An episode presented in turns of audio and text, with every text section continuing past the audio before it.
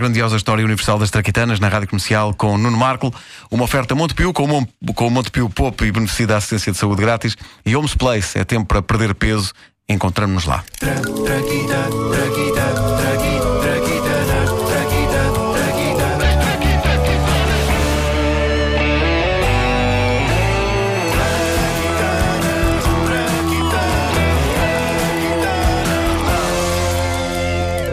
A história do mundo é feita de várias civilizações, em comum entre elas durante séculos e séculos a mesma luta: como combater o odor corporal.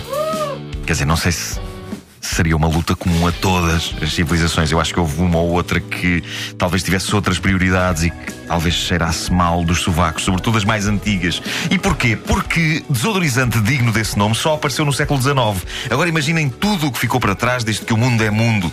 Muito mal se cheirou dos sovacos durante séculos. Já devia ter crosta. É isso, Desculpem, é. Mas... Uh, mas pelo menos a camada de ozono estava intacta. Uh, havia sempre essa compensação. O que não significa que, desde a antiguidade, não tenha havido um sincero e louvável louvável esforço por parte de alguns povos para combater o odor corporal. Rezam crónicas que os egípcios e os gregos barravam nas axilas uma mistura explosiva de produtos que incluía canela, incenso e sumos de citrinos. O lado positivo, aquilo abafava um bocadinho o cheiro.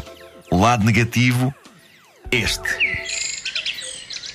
Bem, que refeição ao pípara que acabámos agora de comer nesta esplanada de Atenas. Ou oh, Agatha Clodes, Agatha Clodes.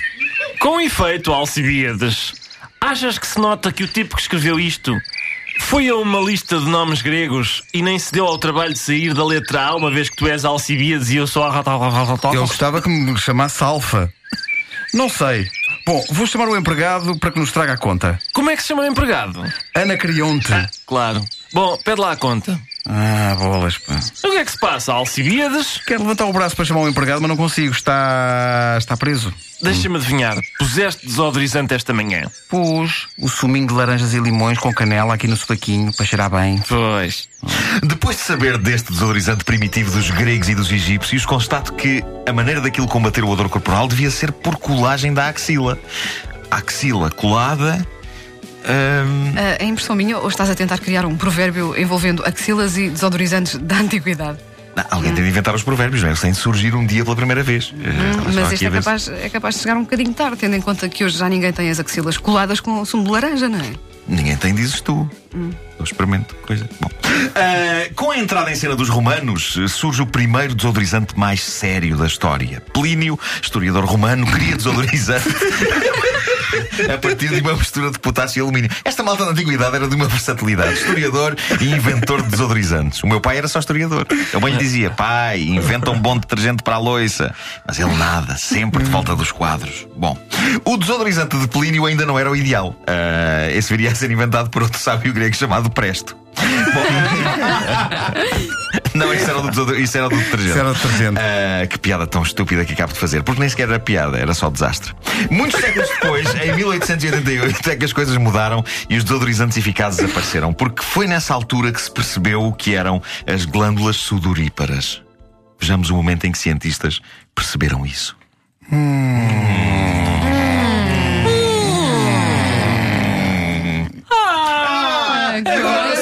Percebemos o que são as glândulas sudoríferas. Alguém disse sudorífero? Quem foi? Quem foi? Quem foi a besta que disse sudorífero? O quê? O quê? O quê? Fui eu, fui eu. Ah, é, não é paras. Paras. Pois é. Mas tudo é, o resto foi maravilhoso. o resto foi perfeito. É mas, tão, mas repara, tão atenção, libertador. Há aqui alta nota para mim por Sim. honestidade, porque é difícil responder à pergunta quem foi a besta, dizendo que fui realmente eu. É verdade, é.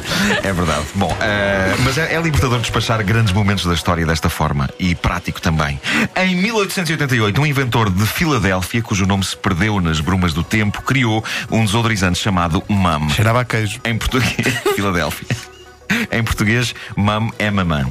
Vinha num boião, era uma pasta tipo cera, feita de cloreto de zinco, secava a pele até fazer dos sovacos verdadeiros desertos. Eu acho que das axilas de algumas pessoas caía areia.